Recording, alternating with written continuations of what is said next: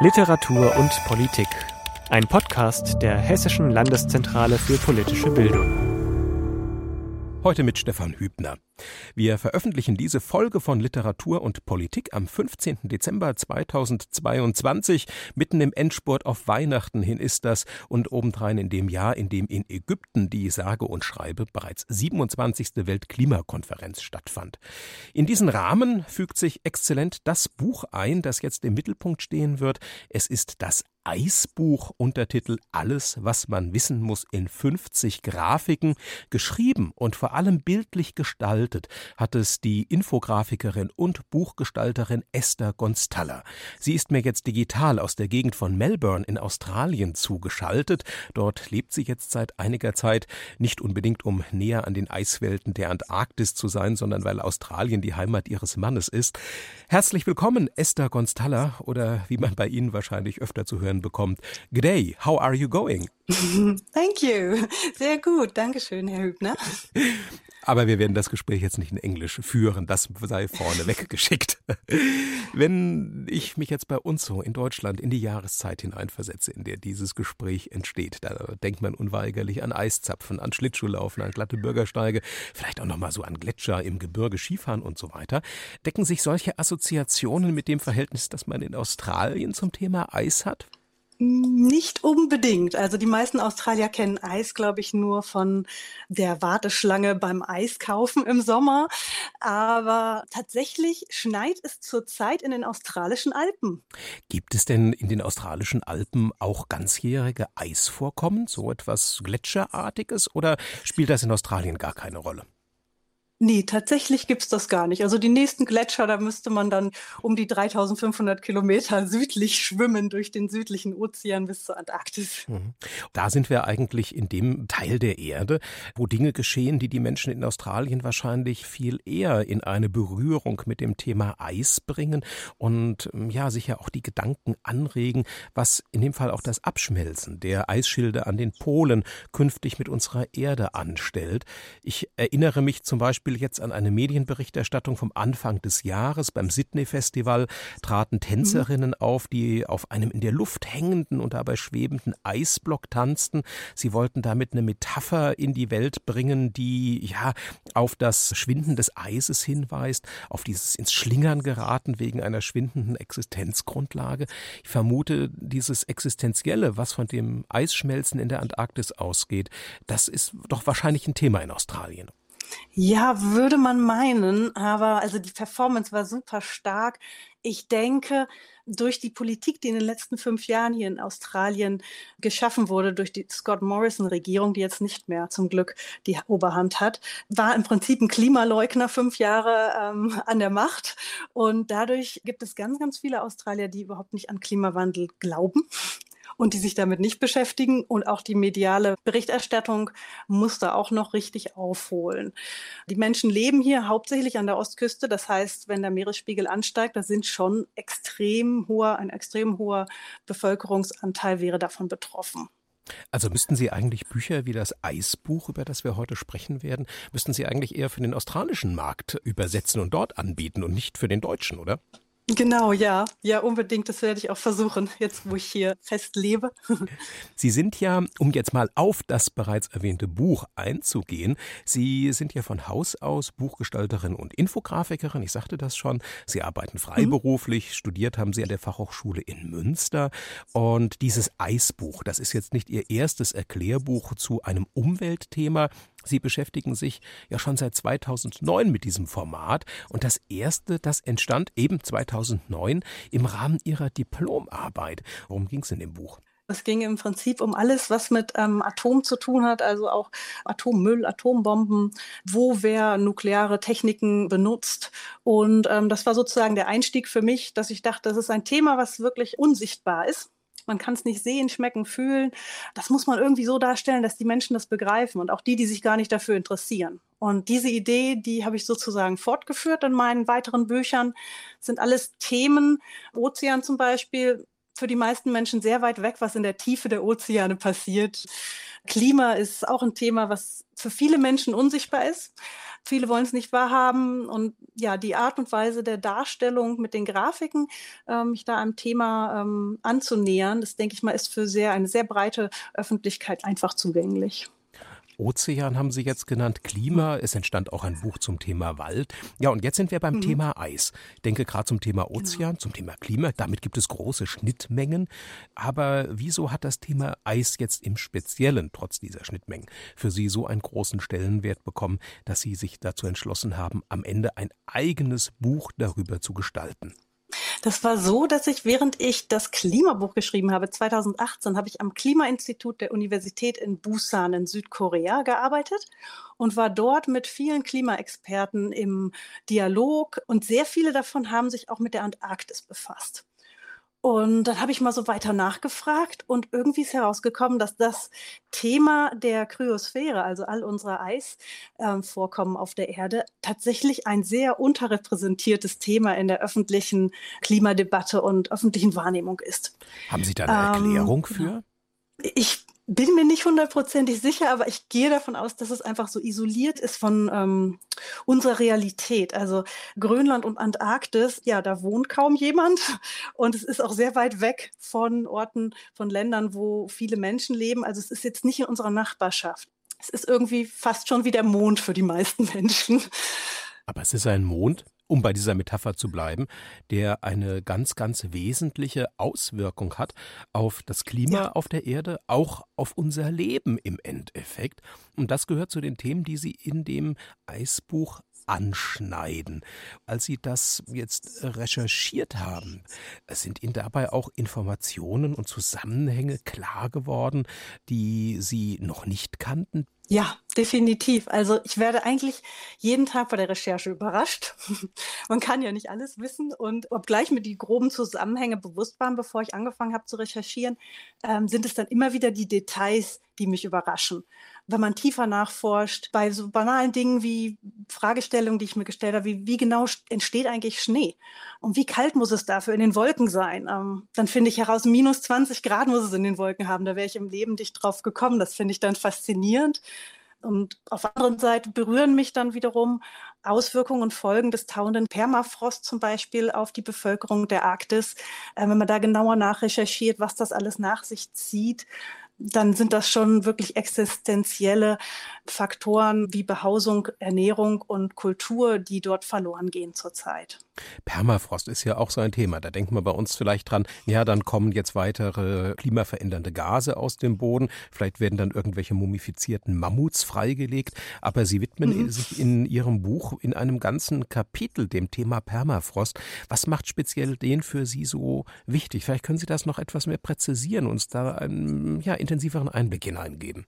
Ja, also Permafrost war tatsächlich auch eins der Themen, wo ich erst kein eigenes Kapitel machen wollte, aber dann mit ähm, Permafrost-Forschern, mehreren vom Alfred Wegener Institut Kontakt hatte und alle haben mir einhellig gesagt, es muss da ein eigenes Kapitel für geben. Das ist quasi in diesem Eisthema wirklich sehr, sehr unterrepräsentiert. Man hört davon ja kaum. Und Permafrost zum Beispiel für die indigene Bevölkerung, sagen wir in Nordkanada, hat es so eine kulturstiftende Wirkung, indem, wenn der Permafrostboden taut, können Sie zum Beispiel zu der bestimmten Jahreszeit, wo Sie immer auf Robbenjagd gegangen sind, könnten Sie diese Robbenjagd nicht mehr durchführen, weil sie einsinken würden im Boden. Es hat Auswirkungen auf die Fischerei. Also wenn die Permafrosthänge entlang von Flüssen auftauen, dann wird der Fluss ganz ähm, braun von der Wasserqualität, die schwindet und die Fische versuchen Orte zu finden, wo es kühler ist, wo das Wasser wieder klar ist. Also Ernährung bis hin zu Behausungen, die einsacken, tatsächlich Häuser, die zerbrechen ja, hat das ganz große Auswirkungen auf die indigene Bevölkerung, auf ihr Leben. Und das ist ein Grund für mich, dass man den Permafrost auf jeden Fall nochmal genauer unter die Lupe nehmen muss. Und klar, es gibt auch die Methanausdünstungen. Methan ist 20 mal stärker als Kohlendioxid, also ein viel stärkeres Klimagas. Ähm, also das in der Gesamtheit muss man sehen, die Menschen, aber auch die Ökosysteme, wie stark die sich verändern. Ähm, und auch was zum Beispiel Tiere wie Karibus, ähm, dass die einfach diesen Permafrostboden zu einer gewissen Jahreszeit muss der wirklich gefroren sein, sonst können die nicht mit ihrer Herde weiterziehen. Das war ein Thema, das hat sich erst im Laufe der Beschäftigung mit dem Stoff für Sie ja sich so entfaltet. Man geht ja so als Autor, Autorin meistens so mit so einer Idee in so ein Buchprojekt hinein, wo man am Ende mit seinen Schilderungen landen will. Was war denn da mhm. der ursprüngliche Plan für Sie? War es dieses Bewusstsein schaffen dafür, wie sich die Welt für uns nicht nur klimatechnisch, sondern auch bezüglich unserer Lebensqualitäten, Ökosystemleistungen, Wirtschaftsfaktoren und so weiter verändern wird, wenn wir nicht besser auf das Eis aufpassen? Ja, definitiv. Also es ist einmal dieses Aufrütteln, aber auch ganz klar einfach mit der Lupe mal drauf zeigen, was denn das alles beinhaltet, diese ganzen Eiswelten, die wir haben, also von Gletschern bis hin zu Eisschilden in Grönland und Antarktis, aber auch zum Beispiel Schnee oder gefrorene Flüsse und Seen. Also im Prinzip diese gesamte Kryosphäre wollte ich gerne darstellen, dass man sich überhaupt erstmal damit befassen kann auf einem niederschwelligen Niveau, aber mit dem Hintergrund von wissenschaftlichen Daten, um dann, nachdem dieses Verständnis der Komplexität erlangt ist beim Leser, dann wirklich auch ähm, so zu sensibilisieren, wie das insgesamt mit dem Klima zusammenhängt, wie das vernetzt ist, Eis und Atmosphäre, wie es sich austauscht, um im Endeffekt darauf hinzuweisen, wir haben hier ganz gefährdete Ökosysteme, die wir unbedingt schützen müssen, um auch unser Klima zu schützen. Das ist jetzt gewissermaßen der inhaltliche, konzeptionelle Überbau, der das Buch genau. prägt.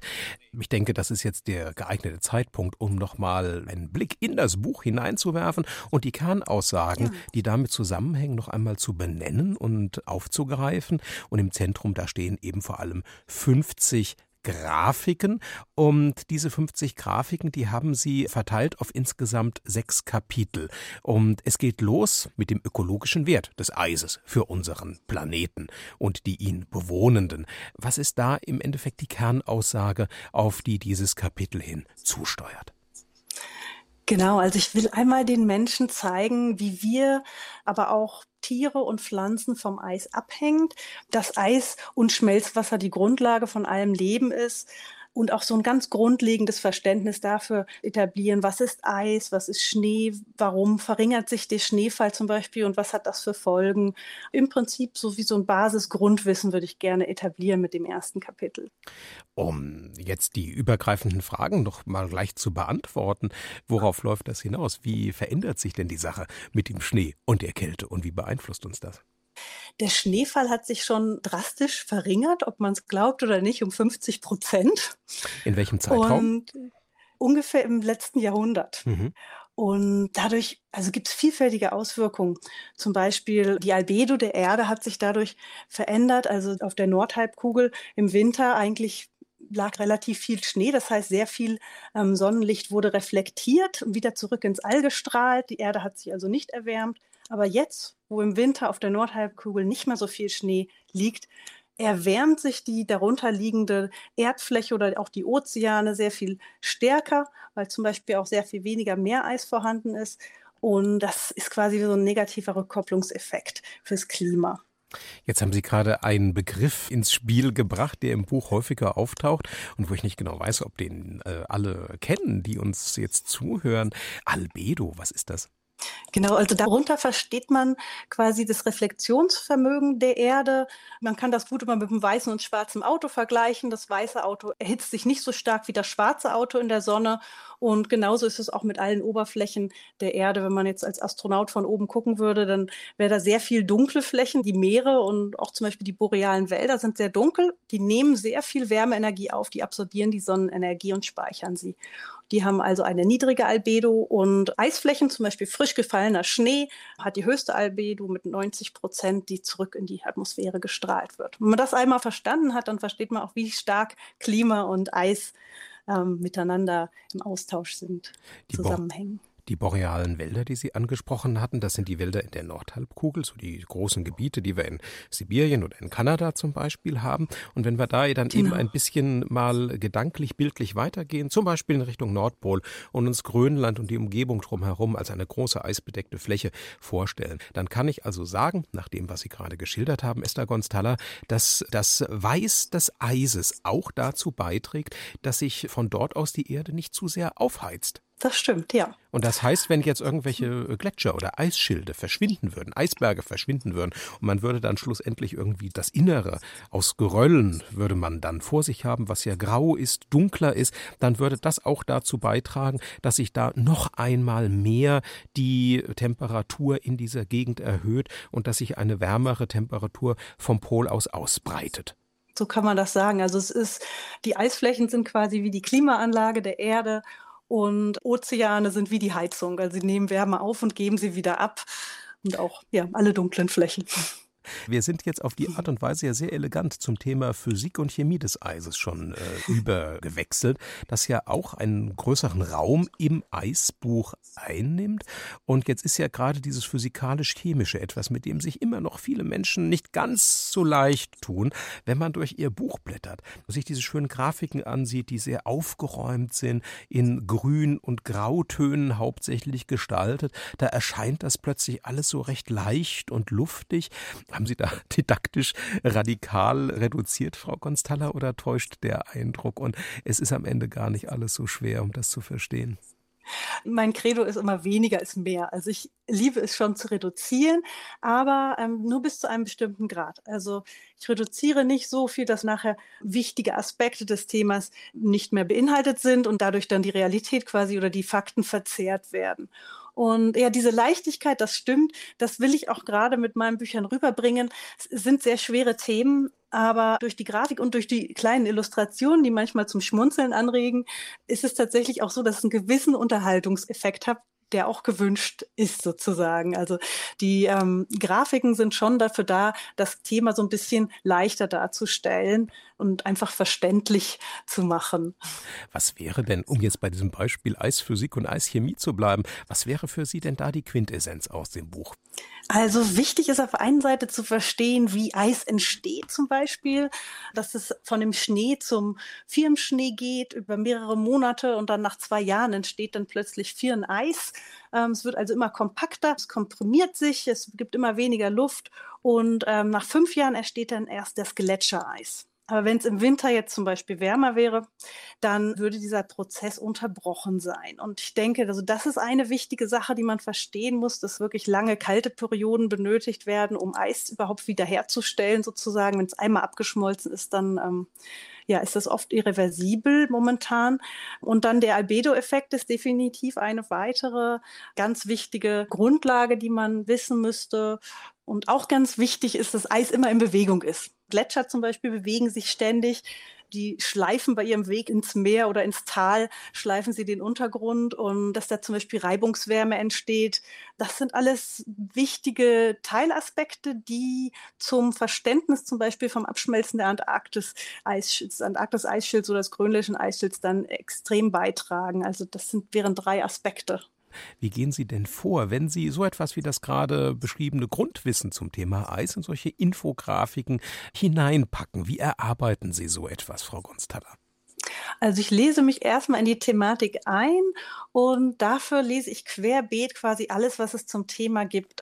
Hauptsächlich Artikel in Fachzeitschriften, wissenschaftliche Studien bis hin zu Erklärbeiträgen für Jugendliche, einfach um zu sehen, wie ist die Art und Weise der Darstellung und der Vereinfachung sozusagen, wie machen das andere und um einfach so einen groben Wissensschatz zu erlangen.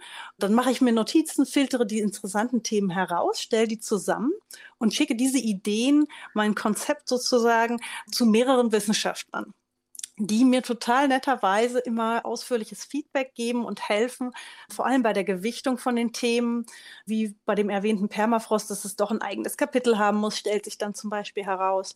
Und ganz oft schicken sie mir gleichzeitig auch noch eine Handvoll Studien oder Namen von Wissenschaftlern, die sich sehr stark mit dem und dem Thema befassen, ähm, sodass ich dann von dort aus weiter recherchieren kann. Also ohne diese freiwillige Hilfe und die starke Zusammenarbeit von Wissenschaftlern wären diese Projekte gar nicht möglich. Wir ähm, haben ja unseren Blick in das Konzept, in die Inhalte an der Stelle jetzt unterbrochen, wo wir die Physik genau. und die Chemie des Eises verlassen haben. Wie geht es denn danach weiter? Ja, danach geht es weiter mit den Eisschilden. Also wir haben ja eigentlich nur zwei, einmal die Antarktis und einmal Grönland. Und da lernt man sehr viele Fakten, dass es zum Beispiel auch Seen, flüssige Seen unter den Eisschilden gibt. Ähm, das wusste ich vorher nicht. Also ich versuche immer so ein paar Fun Facts auch einzubauen, aber auch ja, natürlich Fakten zum, zum Meeresspiegelanstieg und wodurch der genau angetrieben wird. Das Thema wird dann übergeleitet zum nächsten Kapitel Meer und Eis. Und da geht es dann zum Beispiel zu den Meeren im Klimawandel. Die nehmen sehr, sehr viel Wärme auf. 90 Prozent der von uns erzeugten Erwärmung nehmen die Meere auf und speichern sie. Und das wirkt sich natürlich auf die Eisflächen, auf das Meereis, auf die Eisschilde aus. Dann geht's weiter ähm, mit dem Permafrost-Kapitel, dem schon erwähnten. Und da ist es ganz interessant zu wissen, dass es nicht nur Permafrost an Land gibt, sondern auch vereiste Meeresböden.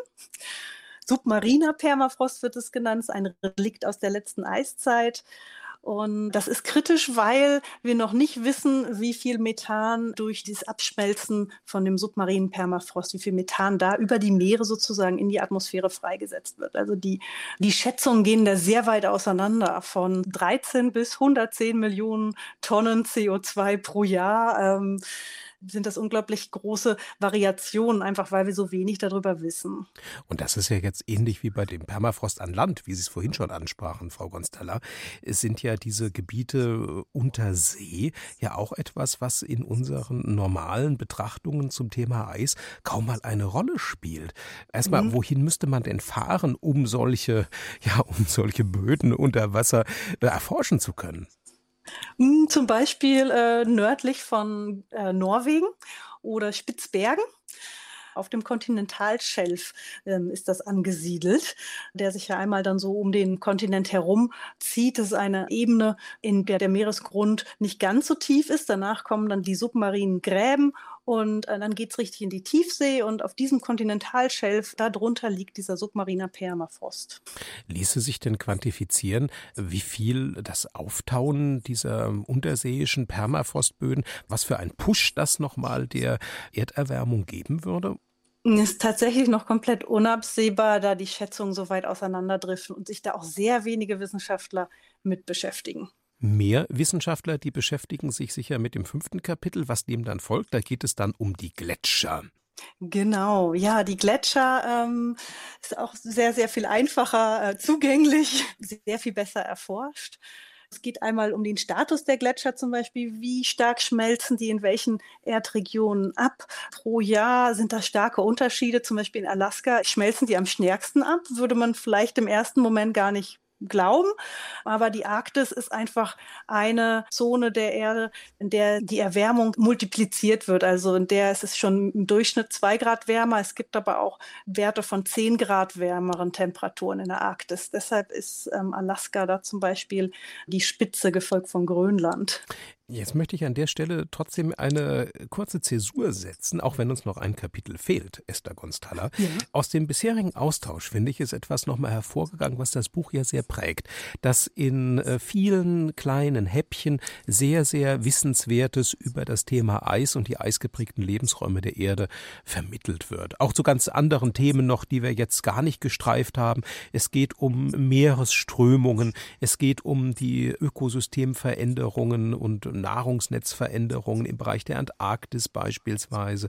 Oder es geht auch darum, wie letzten Endes Kaltzeiten und Warmzeiten auf der Erde sich gefolgt sind und wie dann die aktuelle Klimaerwärmung im erdgeschichtlichen Kontext einzuordnen ist. Das Ganze mhm. erscheint ja in Form von schön gestalteten, eher nüchtern formulierten Häppchen. Ganz selten kommt mal so etwas wie ein mahnender Zeigefinger. Es dauert auch recht lange, bis es äh, darum geht, hier äh, Leute, ich rufe euch jetzt mal so ein bisschen zur Aktion, was ihr machen könnt und was äh, passiert, wenn ihr euch eben jetzt nicht für das Eis interessiert. Wie kam es zu dieser stilistischen Entscheidung, erst einmal mhm. so ganz viele Sachinformationen ganz nüchtern zu präsentieren? Ja, das kam daher, dass ich meine Bücher für eine ganz breite Öffentlichkeit gestalten will. Und ich möchte Menschen erreichen, die sich noch gar nicht mit dem Thema befasst haben, aber auch welche, die vielleicht ein Halbwissen haben und schon eine ganz gefestigte Meinung. Also ich möchte jeden erreichen und dadurch gehe ich da so ganz neutral und nüchtern bei den Texten dran und lass im Prinzip nur die Fakten für sich sprechen, die, wie ich finde, schon sehr dramatisch sind. Die muss man nicht noch stärker dramatisieren mit wertenden Adjektiven oder ähnlichem. Was ich halt im Gegensatz dazu tue, ist, dass ich manchmal mit illustrativen Elementen, die zum Beispiel ähm, die Skyline von Manhattan wird gezeigt und da schwimmt eine Freiheitsstatue vorbei, die etwas Witz haben und aber auch tatsächlich etwas darstellen, was auch so passieren könnte. Und damit versuche ich halt dieses Dramatische dann doch unterschwellig zu zeigen. Was ich halt bei Infografiken gut finde, ist, dass man sich aus diesen nüchternen Daten selbst den Wissensschatz erarbeiten kann, aber man muss auch so ein bisschen selbst was tun. Man muss aktiv werden bei Infografiken. Man ist da nicht so der passive Leser, sondern man muss vielleicht nach einer Legende suchen oder sich eine Karte ganz genau anschauen, um das vollständig zu verstehen. Und da ist für mich halt der positive Nebeneffekt, dass man sich das Gelesene viel besser merken kann und vielleicht auch dazu angeregt wird, weiter darüber nachzudenken und ähm, seine eigenen Handlungen und seine eigene Lebensweise zu hinterfragen. Wir reden ja unter dem Oberbegriff Literatur und Politik heute miteinander, Frau Gonstalla. Und am Ende mhm. kann so etwas dann auch eine Basis sein, um auf verlässlichen Daten das besser beurteilen zu können, was um uns herum zum Beispiel umwelt- und klimapolitisch passiert? Genau, ich denke auch, dass es einfach dazu anregt, das, äh, was so in der Politik passiert, mit anderen Augen zu sehen. Wo setzen die ihre Prioritäten und was man selbst gelernt hat, da denkt man dann vielleicht, die Prioritäten müssten doch jetzt viel stärker zum Beispiel zu einem Verbot der Containerschifffahrt und Rohölexpansion in der Arktis führen, wenn wir doch schon jetzt so einen Stress in der Arktik haben. Die Ökosysteme sind gestresst durch diese Wärme. Und wenn dann das Gelesene oder dieser Wissensschatz nicht damit übereinstimmt, was man so aus der Politik hört, dann denke ich mal, bringt das die Menschen schon dazu, auch in Aktion zu treten. Was das Buch natürlich auch als ein gutes Schulbuch zumindest für die höheren Klassen auszeichnen würde. Ja, also ich habe auch zurzeit eine Ausstellung, die durch die Schulen tourt, eine Klimawanderausstellung. Genau aus dem Grund, weil die Bücher und die Grafiken sich wirklich sehr gut für Schulen eignen. Ich habe immer mal wieder Schüler, die mich kontaktieren wegen einem Referat oder Lehrer, die mich kontaktieren, dass sie einen, einen Workshop-Woche mit meinen Büchern gemacht haben. Ja, die Bücher sind definitiv auch so angelegt, dass sie für die Sekt 2 sehr gut zu nutzen sind. Und dann kommen wir doch auf diesem Weg jetzt einfach nochmal zum letzten Kapitel. Wir haben jetzt ganz viel im Buch schon über Eis gehört, haben den Wissensschatz entsprechend aufgepimpt und jetzt geht es darum, das Ganze in unsere Lebensrealität zu übertragen und daraus dann doch vielleicht auch den einen oder anderen Impuls zu ziehen, wie wir uns im Sinne des Eises besser verhalten können. Wenn es jetzt eben darum geht, was bedeutet Eis für uns Menschen, da spielt allerdings auch schon die allererste Grafik im Buch, finde ich, eine wichtige Rolle, sorgt für Aha-Effekte. Was sieht man denn auf dieser Grafik, Frau Gonstalla? Ja, die Grafik ist zweigeteilt. In der Mitte sieht man die Erde. Links sieht man mehrere Icons, die alle zeigen, dass das Eis essentiell für Klima und Lebewesen ist. Zum Beispiel als Lebensraum oder als Temperaturregulator, als Helfer bei der Nahrungssuche für Raubtiere, die den Schnee benötigen, als Bodenschützer beim Permafrost oder auch als Wasserlieferant. Knapp zwei Drittel unseres Süßwassers sind in Gletschern gespeichert. Und das leitet dann auch schon zur rechten Seite über, wie der Mensch vom Eis abhängt. Und ähm, zum Beispiel die Landwirtschaft in vielen Regionen nutzen die Schmelzwasser vor allem in der Trockenzeit kommt dann das sehr gelegen, dass die Gletscher in der Zeit dann im Sommer noch mal ein bisschen abschmelzen. Die Wasserqualität hängt ganz stark mit den Gletschern zusammen und Infrastruktur und Häuser, wenn sie auf Permafrost gebaut sind, dann hängen sie auch mit dem Eis zusammen oder der Lebensunterhalt von vielen Menschen, die Jobs im Eistourismus haben. Also es hängen im Prinzip Millionen von Menschen vom Eis ab. Und das will ich mit der Grafik darstellen, dass im Prinzip jeder, egal wo er auf der Welt lebt, irgendwie mit dem Eis verbunden ist. Und das wird dann am Ende des Buches, in diesem letzten Kapitel, wo es um die Menschen und das Eis geht, nochmal aufgegriffen. Mit welchem Ergebnis? Mhm. Ja, im Prinzip, dass wir wirklich schon bis zu den Knöcheln in einer Wasserkrise stecken. Die Gletscher, die schmelzen bereits in so einem starken Tempo, dass wir sie eigentlich nicht mehr aufhalten können. In Deutschland zum Beispiel werden wir sehr bald gar keine Gletscher mehr haben, vermutlich schon in zehn Jahren. Also es ist wirklich fünf vor zwölf und ähm, wir müssen etwas tun und das wird im Endeffekt dann auch der Wirtschaft helfen, wenn wir jetzt uns damit beschäftigen, dass die Klimakrise nicht komplett aus dem Ruder gerät und die Erwärmung begrenzen.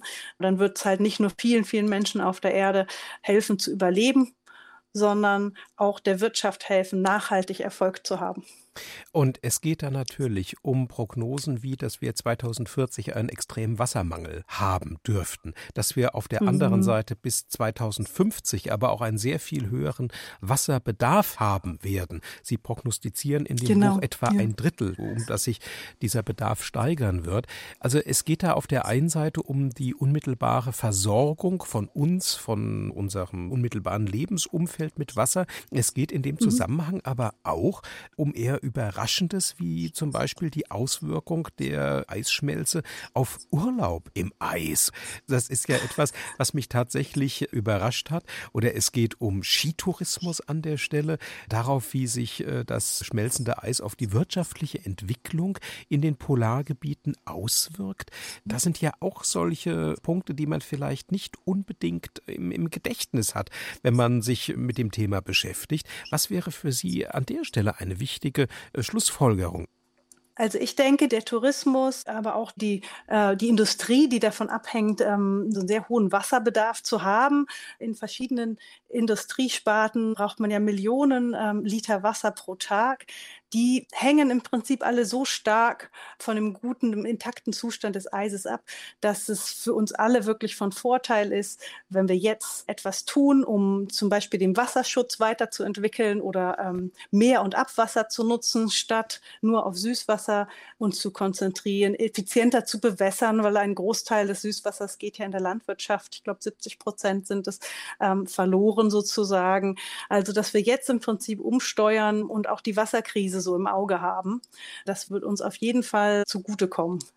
Und ansonsten sich verändernde Küstenlinien, Wassermangel, große Schwierigkeiten beim Überleben. Ja, Definitiv. Also die niedrig liegenden Inseln und Flussdeltas, da denkt kaum einer drüber nach. In Bangladesch zum Beispiel, aber auch bei uns um die Ecke in Holland. Ja, die müssen sich sehr stark damit beschäftigen, wie sie das Wasser aus ihren Häusern raushalten.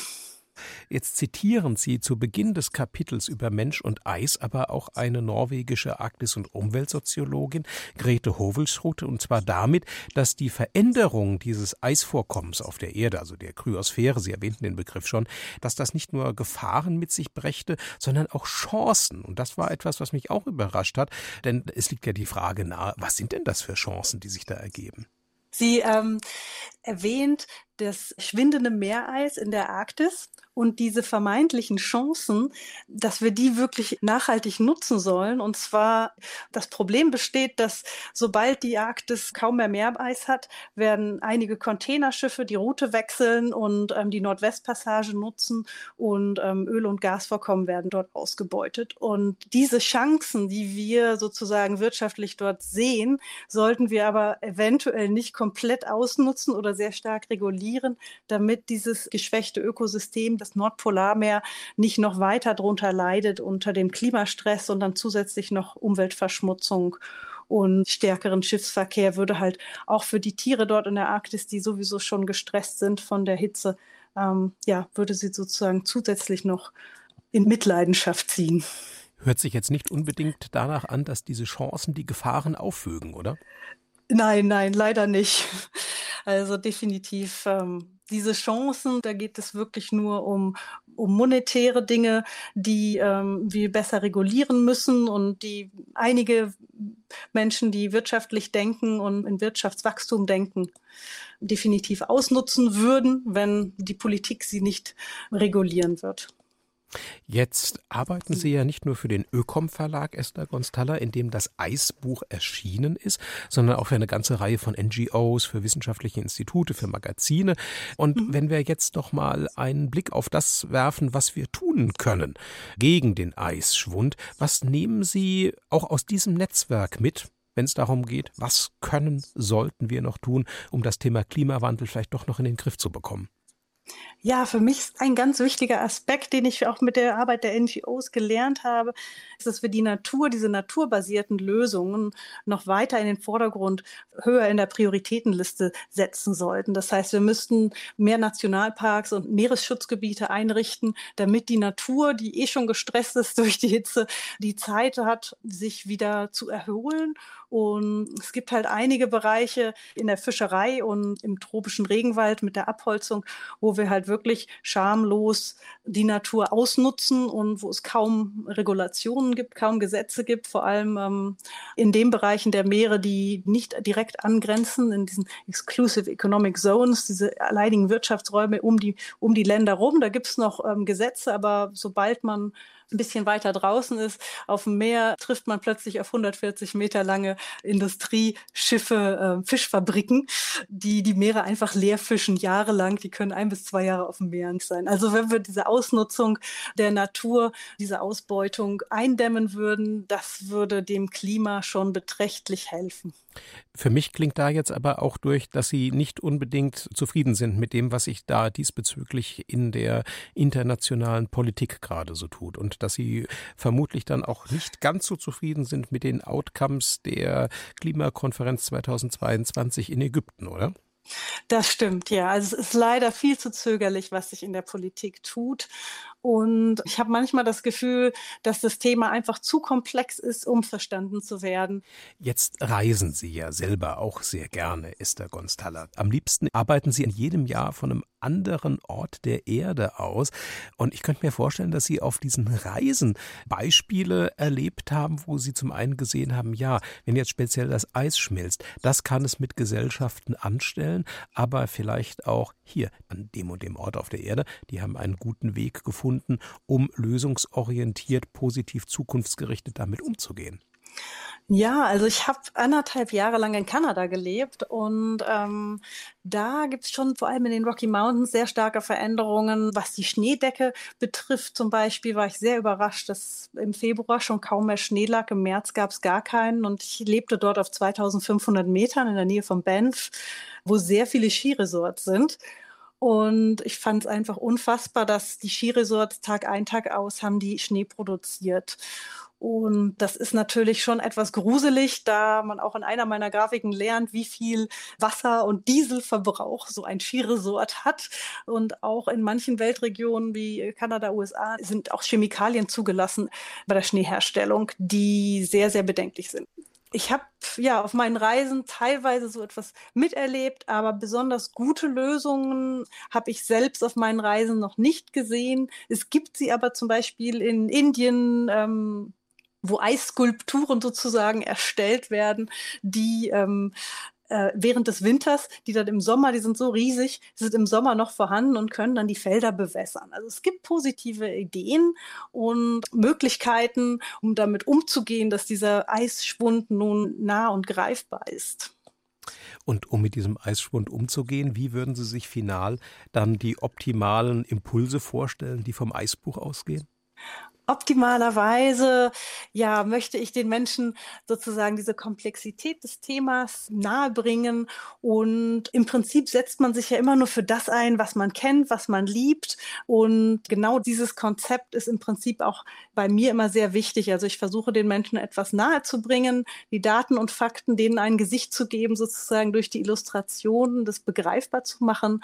Und die Menschen zum Nachdenken ähm, anregen. Und am Ende des Buches habe ich auch immer Tipps und Vorschläge, was man in der Weltpolitik an Prioritäten setzen könnte, um wirklich nachhaltige und schnelle Erfolge zu erzielen, aber auch was man selbst als ähm, im persönlichen Wandel sozusagen verändern könnte in seiner Lebensweise, um seinen ökologischen Fußabdruck zum Beispiel zu reduzieren.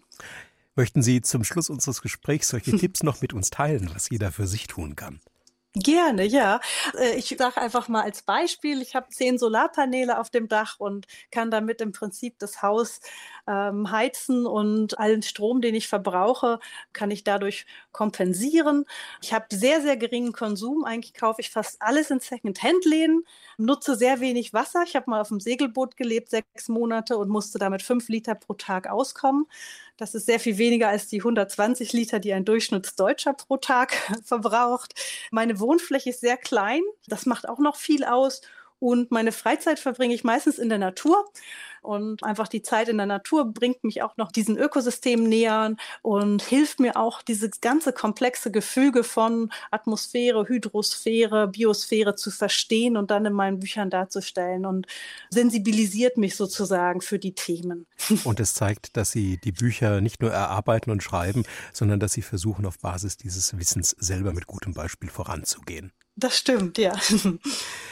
Vielen Dank, Esther Gonstalla, für diesen Austausch im Rahmen von Literatur und Politik. Im Zentrum stand das Eisbuch. Erschienen ist es beim Ökom Verlag in München. Alles, was man wissen muss, in 50 Grafiken bietet es zum Thema Eis. 24 Euro kostet es und sei beispielsweise als eine Gabe für den Weihnachtstisch sehr empfohlen. Ganz herzlichen Dank in die Gegend von Melbourne nach Australien für Ihre Zeit, Esther Gonstalla. Und es verabschiedet sich Stefan Hübner. Und das Eisbuch von Esther Gonstalla gibt es natürlich auch als Sonderausgabe bei der HLZ für eine Bereitstellungspauschale von 2 Euro zu bestellen unter www.hlz.hessen.de. Literatur und Politik. Ein Podcast der Hessischen Landeszentrale für politische Bildung.